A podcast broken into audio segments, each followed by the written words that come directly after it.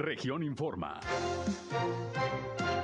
Entérese de los acontecimientos más importantes de la región Laguna con Sergio Painberg.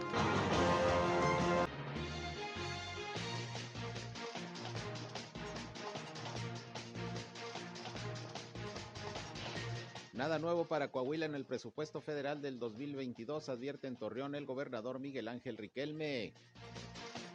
También el presidente nacional de Canacintra hoy aquí en Torreón, Eno Castellanos, criticó el presupuesto propuesto por el gobierno federal para el 2022. Inauguran en Torreón el primer Congreso Nacional de Mujeres Empresarias. Realizan vacunación para jóvenes de 18 a 29 años en la Cámara de Comercio de Torreón. Continúa el proceso de socialización del proyecto Agua Saludable para la Laguna. Hoy se reúnen el gobernador José Rosa Saizpuro y el titular de la Comisión Nacional del Agua Germán Martínez en Lerdo. Esto es algo de lo más importante, de lo más relevante que le tengo de noticias, de información aquí en esta segunda emisión de Región Informa. Gracias por acompañarnos. Ya estamos transmitiendo a través del 103.5 de frecuencia modulada Región Radio, una estación más del grupo Región, la Radio Grande de Coahuila. Yo soy Sergio Peinbert. Usted ya me conoce y les invito a que se queden con nosotros. Acompáñenos, vamos a la información. El clima. cielos principalmente despejados eh, el día de hoy, eh, viernes, sábado y domingo. Eh, tenemos muy, muy poca posibilidad de precipitación, solamente el 2% de posibilidad de, precipitación, casi nula. viento de ligero a moderado, sin polvo, como el que se estuvo registrando el día de ayer, jueves y el día miércoles. Vamos a tener cielo de ligero a moderado, sin polvo. temperaturas máximas que van a rondar entre los 33 a 35 grados centígrados. Ayer tuvimos una temperatura muy, agradable, de 33 grados centígrados, digo agradable para las, la época del año. Y bueno, eh, se espera que continuemos con temperaturas calurosas hasta después del día 16, que empiezan a, bajar gradualmente y ya vamos a tener un poquito más eh, frescas las temperaturas aquí en la comarca de Lagunera. El clima.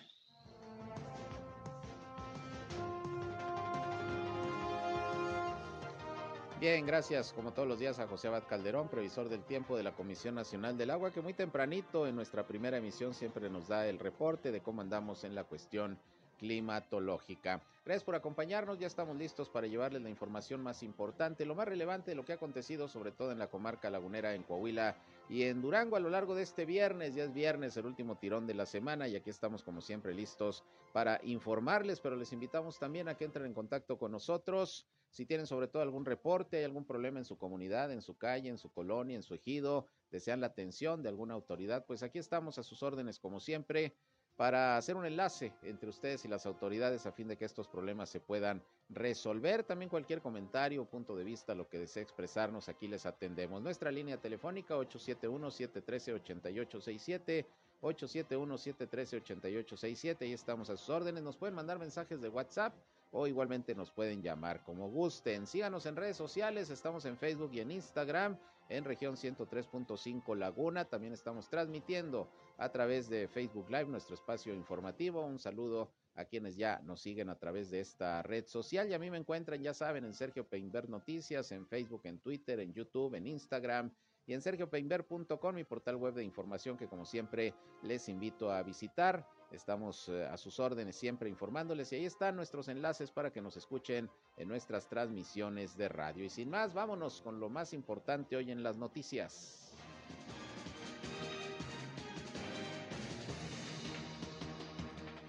Bien, iniciando con la información, como todos los días, esta mañana el secretario de Salud del Gobierno del Estado de Durango, Sergio González Romero, actualizó los datos de la pandemia del COVID-19 al día de hoy en aquella entidad.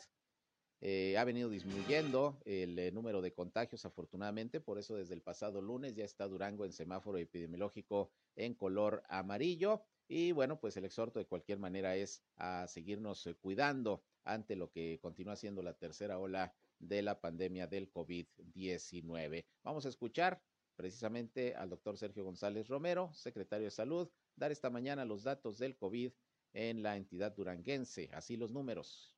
Ya son hoy en día 44.916 casos confirmados, con más de 42.000 recuperados, 927 sospechosos y 2.772 defunciones. Hoy reportamos 142 nuevos casos, 81 mujeres, 61 hombres y 10 defunciones, donde predominaron las mujeres. El municipio de Durango sigue a la cabeza con 57 casos. Gómez Palacio empezó a incrementar con 36, Nuevo Ideal con 7, Pueblo Nuevo con 6, Canatlán, Lerdo y Sandimas con 5, 4 El Oro y con 3 Cuencamello Campo y con 2 Hidalgo Mapimí y con uno respectivamente Guadalupe Victoria, Mezquital, Santa Clara, Tamazula, Tepehuán, Esclavo y Vicente Guerrero. La mayoría de las defunciones sucedieron en Durango capital. Sí.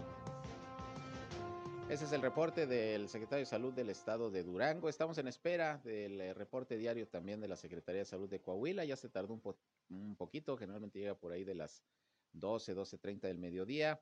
No ha llegado, pero en el momento en que lo recibamos, con mucho gusto se lo damos a conocer para ver cómo andamos en la cuestión de los contagios también en Coahuila, que sigue en semáforo epidemiológico en color amarillo. Pero bueno, continúa el proceso de vacunación de los jóvenes de 18 a 29 años de edad, afortunadamente con orden, no ha habido mayores problemas, va ágil y pues esta idea de llevar brigadas de vacunación directamente a las universidades públicas y privadas pues ha funcionado para quitarles presión a los módulos de vacunación generales que se instalaron en el Centro Comunitario de Peñoles, en el Bosque Urbano, así como también en el Hospital General de la ciudad de Torreón, pero organismos empresariales pues también han estado colaborando, ya lo hemos dicho, con el proceso de vacunación eh, desde que prácticamente este inició. Y hoy la Cámara de Comercio de Torreón abrió por sexta ocasión sus puertas para recibir ahí a jóvenes que se van a vacunar, más de mil dosis eh, son las que se aportaron por parte de la Secretaría de Salud y del Gobierno Federal a la Canaco para llevar a cabo la vacunación y pues desde temprana hora, desde las 7 de la mañana, pues ya había fila de chavos para vacunarse ahí en la Canaco. Platicamos con Mariano Serna, él es presidente precisamente de este organismo empresarial y esto comentó sobre eh, esta fase de vacunación en la que la Cámara de Comercio está también apoyando. Sí, es otro proceso más de vacunación, es la primera dosis para jóvenes de 18 a 29 años Hemos tenido una respuesta formidable, los muchachos que quieren vacunar, que tienen ganas de, recibir su, primera dosis de vacunación Astra y pues ya estamos empezando con este proceso de vacunación. Eh, nosotros estimamos que es aproximadamente o un poquito más del 50% de los colaboradores que están atendiendo al público y que están de empleados de mostrador o atendiendo bienes y servicios al público eh, son de este rango de edad. Entonces a nosotros nos da muy buena confianza ya que por fin reciban su primera dosis para que entre todos ahora sí ya podamos empezar a disminuir los procesos estos de la pandemia. Ya estaríamos, sí, ya prácticamente llegando al 100% de inmunidad a todos nuestros trabajadores de nuestros socios afiliados. Nos falta la segunda dosis para los de 30 eh, a 39, que esperamos que ya las siguientes semanas la estemos aplicando, si llegan las vacunas aquí con la Secretaría de Bienestar, y luego nomás seguiría la segunda dosis para este grupo. Así es, sí, o sea, estamos al público en general, sin embargo, nosotros le hablamos a nuestros afiliados para que nos manden en diferentes horas a sus trabajadores y así poder hacer esto más ágil y que la gente dure el menos tiempo posible aquí y regrese a sus lugares de trabajo. Bien, pues ahí tiene usted eh, organismos empresariales colaborando también con la vacunación. Canacintra ha hecho lo propio, aperturó dos eh, módulos de vacunación, uno ahí en las instalaciones de la Asociación de Colonos de la Ciudad Industrial, otro allá en el Parque de Innovación por el rumbo de Mieleras. El clúster automotriz que encabeza José Luis Otema, quien es el presidente también del Consejo Lagunero de la Iniciativa Privada, en una empresa eh, se colocó un módulo para recibir también a trabajadores jóvenes de 18 a 29 años de edad y por eso pues ha ido aplicándose de manera bastante ágil y sin mayores inconvenientes la vacunación. Empresas también como Lala y algunas otras pues han estado colaborando y bueno, pues son más de 100 mil dosis las que están eh, eh, preparadas para aplicarse a toda esta población joven aquí en la ciudad de Torreón. Hasta ayer iba más o menos el 40% de aplicación, según lo que dijo Reyes Flores Hurtado, delegado del gobierno federal aquí en el estado de, de Coahuila. Y bueno, pues ahí se va avanzando. Pero miren, este mismo tema, la Secretaría de Salud de Durango también informó a través de su titular Sergio González Romero, que ahorita lo escuchamos con el reporte eh, del eh, COVID, eh, está valorando la dependencia a un grupo de 40 menores de 18 años de edad para una posible vacunación anti-COVID. ¿Por qué? Porque, como usted sabe, en Durango algunos padres de familia han eh, interpuesto algunos amparos con el objetivo de exigir a la autoridad pues que vacunen a sus hijos menores de 18 años para que puedan regresar a las clases. Como usted recordará, en México no está autorizada todavía la vacunación para menores de edad, aunque ayer el doctor eh, Alberto Salas de la Mesa de Salud de la Comarca Lagunera decía que considera que muy pronto se va a dar precisamente eh, la vacunación para menores, por lo menos eh, de 12 años para arriba, pero por lo pronto eso no está autorizado. Sin embargo, hay amparos interpuestos por familias precisamente que quieren que se vacune a sus hijos para poder regresar a la escuela. Bueno, el asunto es que se está haciendo esta valoración, dijo el doctor Sergio González Romero. Eh, comentó que al corte de hoy viernes son 24 ya los amparos que se han presentado ante el Poder Judicial y que involucran a 63 niños cuyos padres están buscando la vacunación contra el COVID-19. Dijo que ya se valoró a 40 y hay que esperar el dictamen jurídico. Y se trata de menores de entre 12 y 16 años de edad, los que se podrían atender, es decir, que sí pudieran recibir la vacuna. ¿Cuál es aquí el tema? Que esta fase de vacunación de menores todavía, repito, no se autoriza por parte del gobierno federal. Eh, supuestamente se están haciendo estudios para comprobar que las vacunas pues no vayan a tener alguna eh, afectación eh, para los menores de, de 18 años. Pero la realidad de las cosas es que en muchas partes del mundo ya se están vacunando a los niños. Es más, en Cuba ya están vacunando bebés desde su nacimiento contra el COVID-19. Entonces, pues no dudamos que pronto también menores puedan ser vacunados, pero hasta este momento no está contemplado. Por eso la interposición de estos amparos de parte de eh, algunos padres de familia, sobre todo allá en Durango, que es eh, en donde más se ha optado por este trámite jurídico para ver si logran los jóvenes eh, vacunarse. Así que pues vamos a, esperar a ver qué, qué, es lo que sucede, cuál es el fallo de los jueces. Por lo pronto, pues eh, hay papás que siguen exigiendo la vacunación para menores de edad. Bien, vamos a continuar y tengo la línea telefónica. A ver, me están pasando el dato. Viviana Ríos. Ana Ríos, que es la directora de la Feria de Gómez Palacio, que bueno, ya se está preparando para desarrollarse este evento que al parecer pues sí va a ser posible llevarlo a cabo eh, en estos momentos que continúa la pandemia, pero que ya se pasó en Durango al semáforo amarillo. Viviana, ¿qué tal? ¿Cómo estás? Muy buenas tardes. Hola, buenas tardes, ¿cómo están? Muy bien, pues eh, platícanos cómo va la organización de la Feria de Gómez Palacio, que pues todos esperamos que sí se pueda realizar como ya se autorizó este, este año eh, si las condiciones, obviamente, de la pandemia lo permiten. ¿Cómo van? Así es. Sí, mira, comentarte, es prioridad de la presidenta Marina Vitela salvaguardar la integridad física y sobre todo en materia de salud de, de todos los visitantes, de los Gómez Palatinos y de las personas que nos visitan de, de otros lugares de la región. Entonces, este, vamos a dar prioridad. Tenemos ahí un plan de trabajo donde priorizamos eh, los protocolos de salud ¿sí? de, de las entradas, de todos los accesos a la, a la feria, de los expositores y comerciantes, bueno, pues están este, ya plasmados como obligación en el contrato eh, cubrir con todos los protocolos de, de, salud que marca la ley, entonces este, pues vamos a estar eh, bien cuidados. Eso es. Ahora, eh, había dicho la alcaldesa, sobre todo cuando pasó Durango al semáforo naranja, que si era necesario, pues no se organizaría la feria. Es decir, ahorita que, ahorita que ya se pasó al amarillo, pues ya no, no cabe duda de que pues habrá todas las posibilidades para organizar el evento, ¿verdad? Así es, vamos, vamos bien, vamos este, en pro del, del evento. La organización ya va avanzada y como te digo, cuidando, cuidando todos los, los protocolos de ley. Es, este, y bueno, pues aquí en Gómez Palacio ya también llevamos avanzadas las jornadas de vacunación, seguimos en ellas, seguimos esperando la, la segunda dosis de 18 a 29 que está próxima.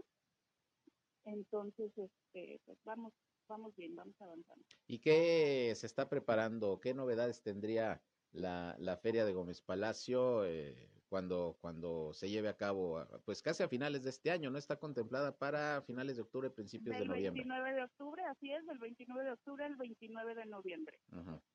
¿Qué contempla? Pues contempla velaria, palenque, salón de juegos, zarras, expositores, eh, juegos mecánicos, todo lo que todo lo que conlleva una feria y sobre todo todo lo que el pueblo de Gómez Palacio quiere ver y está habituado a ver.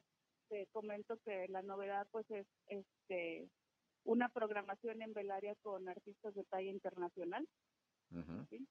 Artistas de talla eh, local, nacional e internacional y el palenque igual forma. Platícanos de algunos, Viviana, para ir calentando motores. hombre, de sorpresa, bueno, ya ya se destaparon por ahí algunos. Sí, ya vimos algunos. Ya viste que está Julián, está Plantis Pandora, el duelo, eh, Alex Fernández Jr. y hoy hoy este, destapamos otras sorpresas por ahí y este les pido de favor que estén atentos a la invitación de la rueda de prensa eh, que sería eh, si no hay inconvenientes el lunes 20 de septiembre. Bien, pues la vamos a cubrir con mucho gusto para estar pendientes de todo lo que se está organizando. Viviana, y platícanos los precios, ¿cómo están programando los precios? accesibles, estamos este, con precios accesibles. Velaria, pues eh, la entrada es, es con el boleto, es gratuita. También vamos a contar con espacios VIP a precios muy, muy accesibles. Y son pocos los espacios este, en VIP por el tema de cuidar, de la gente que quiera cuidar este, la sana distancia y, y, que, que, quiera tener ahí un pues una mejor vista. este, contamos con espacios VIP en del área. Y este los precios eh, de palenque eh, empezamos eh, con la boletera a partir del lunes. Para ambas para ambos recintos este, del área y palenque la boletera será boletea que es este pues la boletera con mayor, este, eh, que la gente conoce más, ¿no? Que la gente ubica más aquí en la región. ¿Se contempla algún día de la semana la entrada gratuita que se había hecho en otras ocasiones? Sí, sí la estamos contemplando, la estamos contemplando sobre todo los días que, que necesiten, por ende o por naturaleza, pues se reactiva, eh, se, se, requiere reactivar la, la visita, ¿no? Exacto, pues muy bien, qué bueno que ya se está organizando todo, que hay la expectativa de que este año sí haya expoferia de, de Gómez Palacio, que lamentablemente, bueno, pues el año pasado, al igual que la de Torreón, se tuvieron que suspender por la pandemia y pues que todo salga como se está previendo y particularmente, pues como dices, con respeto a todos los protocolos sanitarios, a los aforos que se determinen y que, y que se pueda disfrutar. Viviana, pues vamos a estar muy pendientes. ¿Algo que quieras agregar? Pues lo, como tú comentas, esa es la necesidad de, reactivar la economía en este rubro, en el rubro de, feria, y este, salvaguardar eh, la seguridad eh, en materia de salud de, todos nuestros visitantes. Muy bien, pues estaremos pendientes y pues eh, una vez que hagan la rueda de prensa que mencionas para dar a conocer pues todo lo que está preparado, estaremos, sí, gracias, estaremos cubriendo toda la información para darla a conocer al público de La Laguna. Muchas gracias. Perfecto. Cuídense mucho. Hasta luego. Igualmente, gracias. Viviana Ríos, directora de la Expoferia de Gómez Palacio. Y aquí en Torreón, pues sigue funcionando la Feria de Torreón. Ya tiene, pues, eh, una semana prácticamente de actividades. No ha habido mayores inconvenientes. Se están respetando los aforos. Están las medidas sanitarias bien cuidadas y pues en esas condiciones, pues es como se tienen que hacer las cosas en estos momentos en que todavía tenemos contagios por COVID-19. Vámonos a una pausa y regresamos. Son las 13 horas, la una con 22.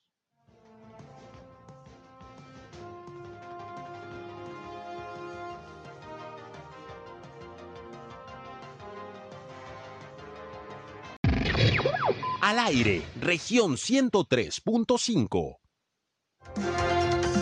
Continuamos en región Informa.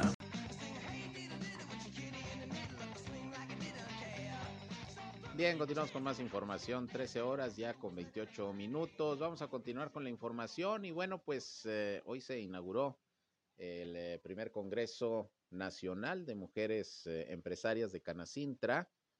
Ahí en el Centro de Convenciones de Torreón, esta ciudad es la sede de esta actividad y bueno, pues acudieron a la inauguración el eh, gobernador Miguel Ángel Riquelme Solís, quien de hecho ahí dio una, una plática a los asistentes.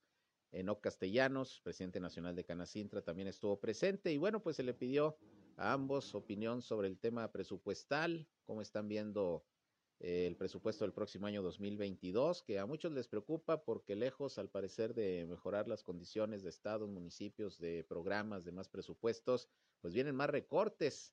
Y bueno, vamos a escuchar primero lo que dijo al respecto el gobernador Miguel Ángel Riquelme Solís, quien dice que pues la verdad para Coahuila no hay nada nuevo, ¿eh? Con el presupuesto para el próximo año, esto comentó. Eh, ese es el truco, ¿no? No hay etiqueta de nueva cuenta para Coahuila. Vienen algunas inversiones en el Seguro Social que no se llevaron a cabo las proyectadas el año pasado para este, que pues, es lo mismo. Vienen 100 millones en la carretera Saltillo-Zacatecas, es todo lo que es todo lo que viene. Viene lo de agua saludable para la laguna, que pues lo tienen que poner año con año, ¿verdad? ¿Cuál es la, la inversión? Y me parece que ahí pues va mitad para Durango y mitad para, para, para, para Coahuila. Y nada nuevo. O sea, realmente los fondos que en materia de seguridad apoyaban a los municipios, que nosotros esperábamos que probablemente eso, ellos eh, en conciencia de lo que se ha gastado o que cada entidad federativa junto con los municipios se ha, invertido eh, en, el rubro de seguridad, pues al menos eh, hubieran este, recapacitado y se hubiera devuelto el fondo de, directamente para los no viene a ser pues como lo he enfrentado hasta ahorita no acabo de entregar patrullas este antier y es con recursos propios. Estoy construyendo un cuartel en Acuña es con recursos propios estoy comprando armamento y es con recursos propios es como lo hemos enfrentado hasta ahorita.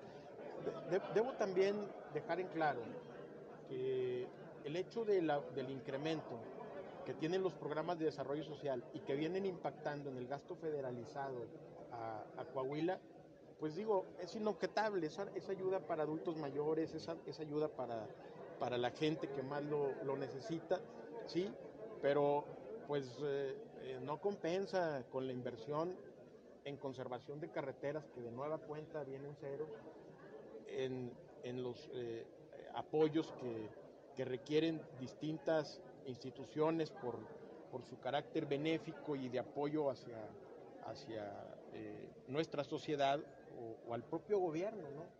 Guarderías, este, todos los eh, ONGs que de alguna forma recibían. No, no, no, no se ve una, una, clara directriz para el crecimiento eh, equilibrado del país. Pues ahí tiene usted no muy buenas expectativas en el tema presupuestal nuevamente para el próximo año, a decir del gobernador Miguel Ángel Riquelme Solís, pero les decía que también sobre este tema dio su opinión Enoc Castellanos, el presidente nacional de Canacintra, que vino a la inauguración de este congreso, que le decía se inauguró esta mañana ahí en el Centro de Convenciones de Torreón, Congreso Nacional de Mujeres Empresarias de Canacintra, que bueno, eh, si bien era dirigido a mujeres empresarias, está abierto a todo el público, a todos los empresarios. Vamos a escuchar lo que dijo el presidente de los industriales en México.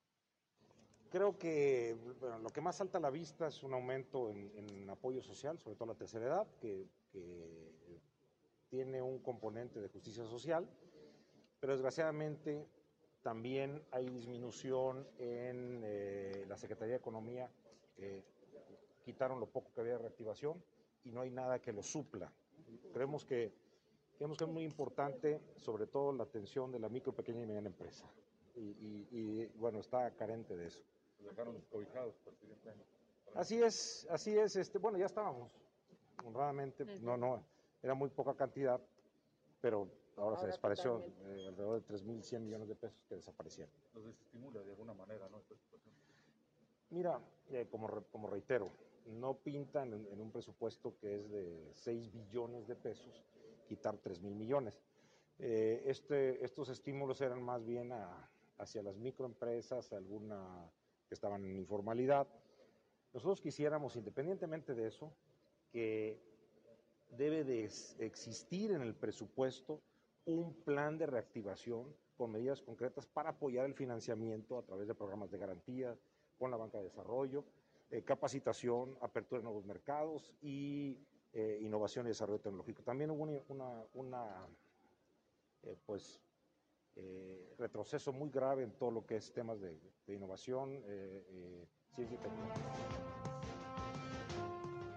Bien, pues ahí tiene usted, eso es lo que comenta también Enoc Castellanos, presidente nacional de Canacintra, sobre este tema del presupuesto, que bueno, la verdad de las cosas es que, pues, como en los años anteriores, durante la administración del presidente López Obrador, pues eh, lejos de más recursos para estados, para municipios, para algunos programas, pues vienen más recortes y más recortes y más recortes, y esto pues lo tendrán que estar analizando los legisladores, los diputados eh, federales, de la nueva legislatura. Vamos a ver, pues, qué se decide, sobre todo ahorita que hay más presencia precisamente de, de la oposición en la Cámara de Diputados, que es a la que le toca eh, aprobar el presupuesto y la ley de ingresos. A ver si en un ratito me puedo comunicar con alguno de los legisladores para pedir su opinión sobre lo que ya se sabe, se conoce hasta el momento de cómo viene el presupuesto. Antes, eh, ya tengo por aquí el reporte de los casos de COVID-19, al día de hoy también en el estado de Coahuila, ya le transmití hace un rato cómo está la situación en Durango.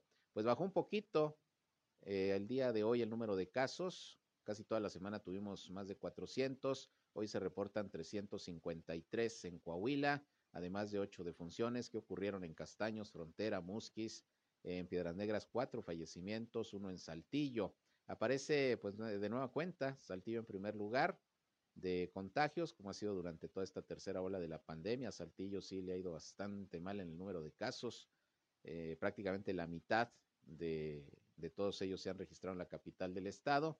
Hoy se reportan 184, en Torreón solamente 31, 29 en Ramos Arizpe. En los demás municipios se distribuyen los demás casos, en donde aparecen de La Laguna, Francisco y Madero con siete más, cinco en San Pedro, cuatro en Matamoros, y no viene tampoco el día de hoy Viesca, afortunadamente el pueblo mágico. Con estas cifras está llegando ya el estado de Coahuila a 87.220 casos positivos de virus SARS-CoV-2, mientras que el número de decesos alcanza ya los 6.929. Hay 260 hospitalizados eh, al día de hoy, entre casos sospechosos y confirmados de virus SARS-CoV-2 en clínicas y hospitales de la entidad. Sigue estando la hospitalización baja en comparación a otros estados, entre un 14, 15% por ahí de ocupación de camas COVID en la entidad. Y bueno, la mayoría de los pacientes están en Saltillo, son 131, hay 65 en Torreón, 23 en Piedras Negras, 18 en Monclova, 12 en San Juan de Sabinas, 10 en Acuña y un eh, paciente en San Pedro Coahuila. Así las cifras, los datos hoy de la pandemia del COVID-19 en la entidad, en el estado de Coahuila. Por otra parte, pues en estos momentos se está desarrollando una conferencia de prensa que están ofreciendo allá en el municipio de Lerdo el gobernador de Durango, José Rosa Saispuru, el eh, director eh, general de la Comisión Nacional del Agua, Germán Martínez, y un representante del gobierno del estado de Coahuila, porque continúa el proceso de socialización del proyecto Agua Saludable para la Laguna, en estos momentos, pues eh,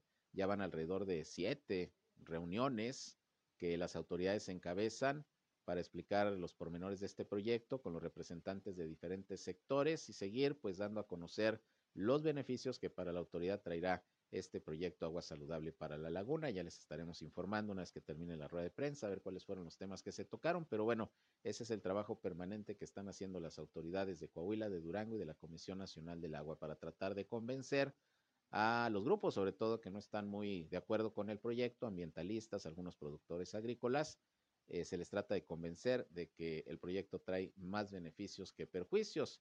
Eh, la principal queja de los ambientalistas, que ya presentaron algunos amparos, como usted sabe, sobre todo los integrantes de Prodefensa del NASAS, es que consideran que va a haber una afectación al entorno ecológico del Cañón de Fernández, que es un área eh, protegida. Sin embargo, la autoridad insiste en que no va a pasar absolutamente nada, pero el presidente López Obrador pues advirtió que si no retiran los amparos y siguen estas voces inconformes con el proyecto, pues simple y sencillamente no se va a llevar a cabo. Así que pues eh, tienen las autoridades de Coahuila, Durango y del gobierno federal, de Conagua sobre todo hasta el 3 de octubre, para determinar si se convenció a los inconformes, si se retiraron los amparos, porque va a venir el presidente en esa fecha, así lo prometió, para ver, bueno, ¿se hace o no se hace el proyecto? ¿Sigue la inconformidad? No se hace. todos convencidos, se hace. Y hay que recordar que es una inversión de más de 10 mil millones de pesos y que sí están apoyando diferentes grupos y en particular los gobiernos de Coahuila y de Durango. Así que hoy pues otra reunión de socialización encabezada por el gobernador de Durango, ahí en Lerdo, y el director de la Comisión Nacional del Agua. Estaremos pendientes, ya le tendremos detalles de lo que se abordó ahí y de los pronunciamientos que se hayan hecho por parte de ambos, de ambos funcionarios. Bien, en otras cosas, quiero reiterarles, bueno, la invitación también para que se comunique nuevamente 871-713-8867. Llámenos con confianza. Tenemos aquí eh, toda la intención de atenderles, sobre todo si tienen algún reporte, denlo a conocer. Aquí trataremos de eh, ser el enlace con las autoridades para que los problemas de su comunidad se puedan resolver. Así que, pues ahí estamos atentos a su comunicación. Y antes de irme a la pausa, quiero comentarles que la Secretaría de Salud de Durango, a través de la Jurisdicción Sanitaria número 2 y la Subsecretaría de Educación Pública en la región lagunera, están realizando en conjunto una estrategia encaminada para que los niños y jóvenes sigan teniendo un regreso seguro a clases, limitando al máximo el impacto de la pandemia. Según el coordinador de promoción a la salud y participación social de la Jurisdicción Sanitaria número 2, Israel Grado Molina, eh, la estrategia se basa en el cumplimiento del manual para el regreso seguro a clases y consiste sobre todo en acciones que deben ser implementadas en todas las escuelas públicas y privadas que reiniciaron clases de manera presencial. ¿Cuáles son algunas de estas acciones? Pues principalmente la colocación de filtros para que cuando lleguen los niños se les mida la temperatura, se les aplique el gel antibacterial, se revise que lleven el cubrebocas y bueno, es parte de lo que de lo que se está haciendo en las escuelas, pero también hay un filtro que debe ser desde casa, en donde los padres de familia también tienen que estar revisando permanentemente que sus hijos no presenten algún síntoma que pudiera hacer pensar que tienen contagio de COVID. Una coordinación estrecha que debe haber entre escuelas y padres de familia para detectar posibles casos, que sí los ha habido, sí se han detectado casos ya en escuelas, en la laguna de Coahuila, en la laguna de Durango, han sido los menos, en ambas entidades y según las autoridades, pues la mayoría han sido contagios fuera de los planteles escolares. Pero bueno, se está teniendo el cuidado eh, que se debe, pues para, para evitar algún brote en algún plantel escolar ahora con el regreso a las clases. Vamos a una pausa y volvemos eh, con más en unos momentos. Sigan con nosotros aquí en Región Informa.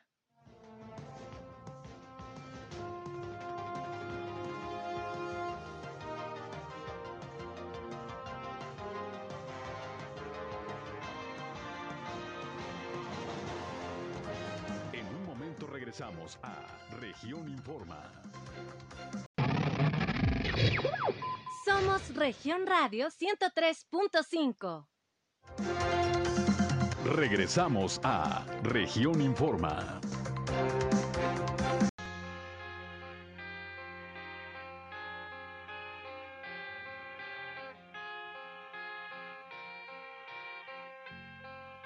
Bien, continuamos con más información, buena música, ya suena viernes, gracias a mi compañero Reyham que aquí pues está poniendo muy bien con el tema musical que les llevamos siempre en este espacio informativo ahí para distraernos un poquito.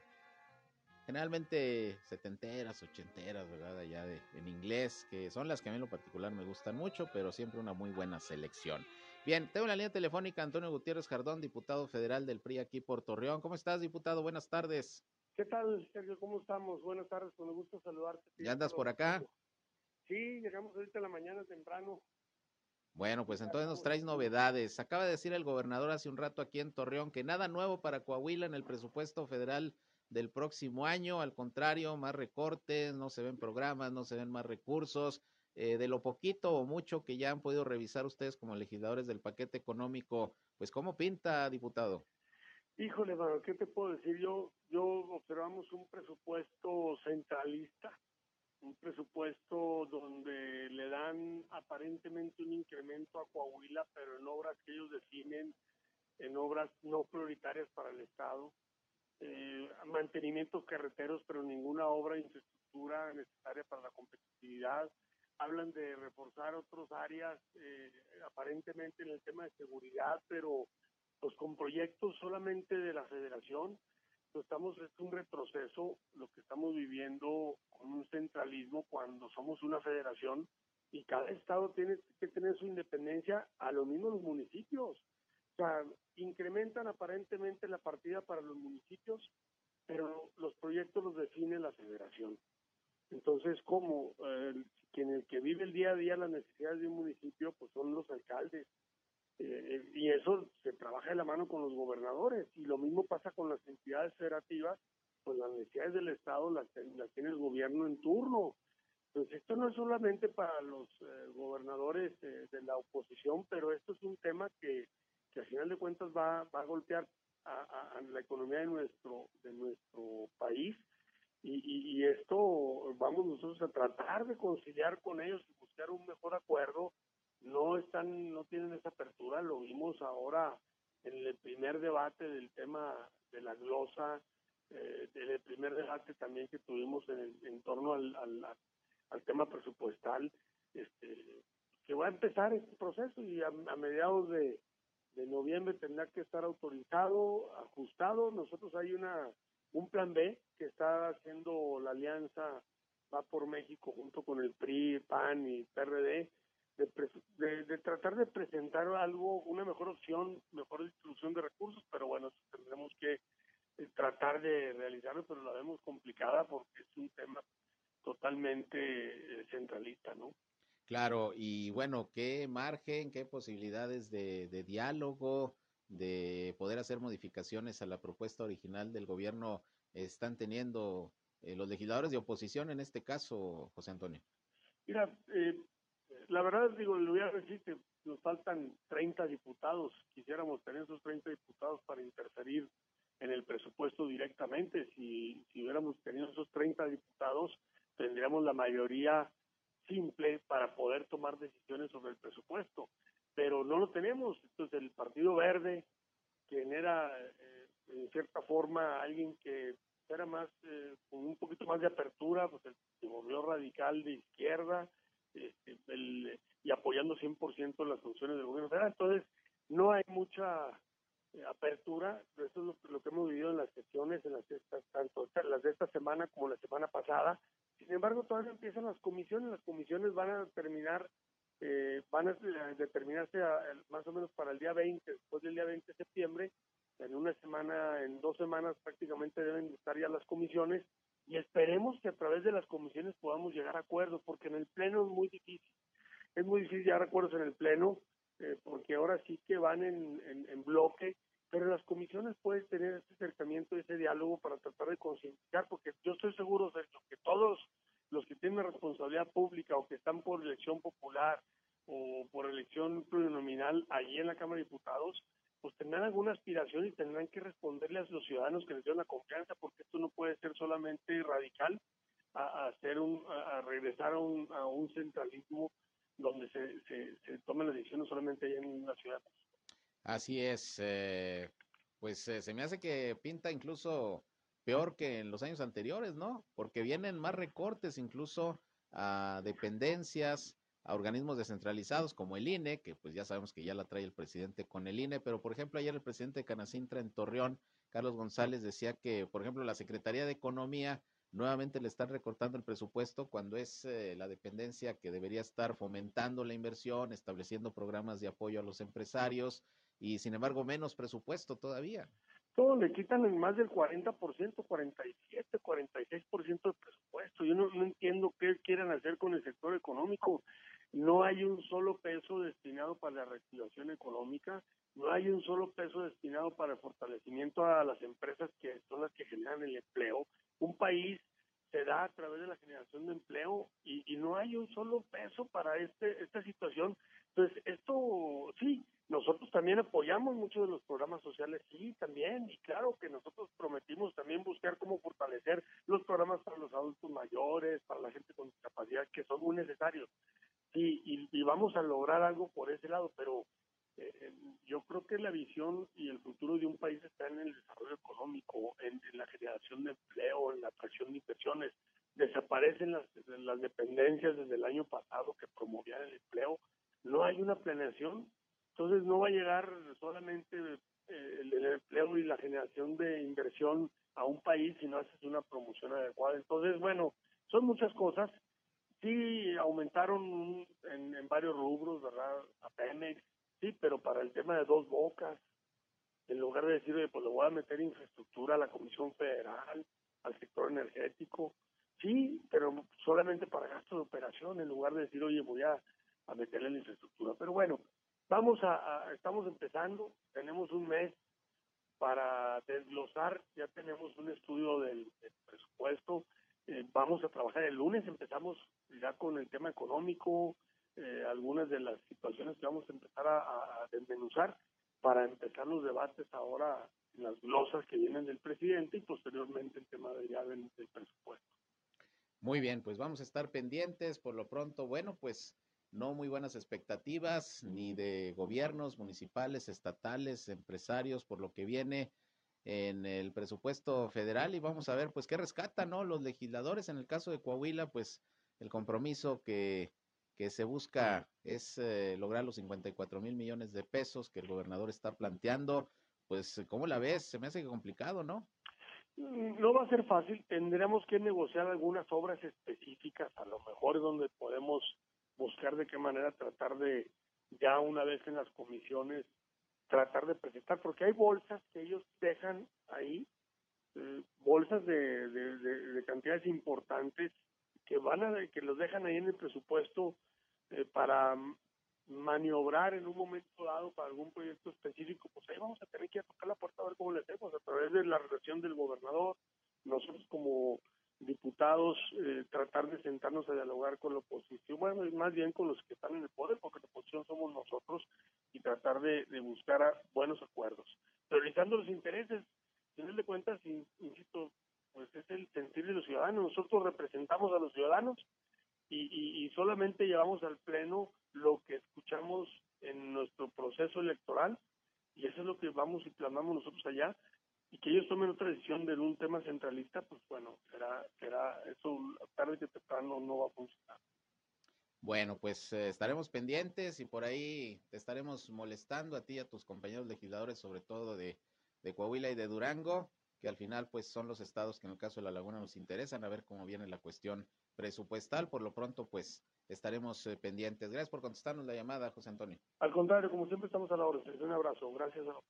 Muy bien, muchas gracias. José Antonio Gutiérrez Jardón, diputado federal por el Distrito 06 de Torreón del PRI. Pues así las cosas, no se ve bien el tema presupuestal otra vez para el próximo año. Aquí lo está diciendo el gobernador, lo dice el presidente de Canacintra, lo han dicho empresarios, aquí en Torreón, el propio alcalde Jorge Cermeño, que dijo que no había buenas expectativas para, para el municipio de Torreón y el resto del estado en la cuestión presupuestal. Bueno, pues vamos a, a ver qué tanto logran rescatar los legisladores de oposición, en este caso, que, que tendrán que pelear por sus estados más recursos eh, de los que está proponiendo el gobierno federal en este paquete económico. Bien, pues con esto nos vamos. Llegamos al final de esta segunda emisión de Región Informa. Yo les agradezco su atención, como siempre, a este espacio. Gracias por sus llamadas, por sus mensajes. Los vamos a atender con mucho gusto. Y recuerden que a las 19 horas estoy con ustedes nuevamente en nuestra tercera emisión de Región Informa, ya con el resumen del día, el más eh, completo de la radio en la comarca lagunera, aquí por el 103.5 de frecuencia modulada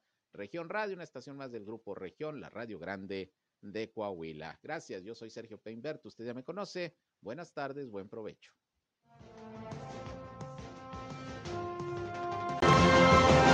Esto fue Región Informa.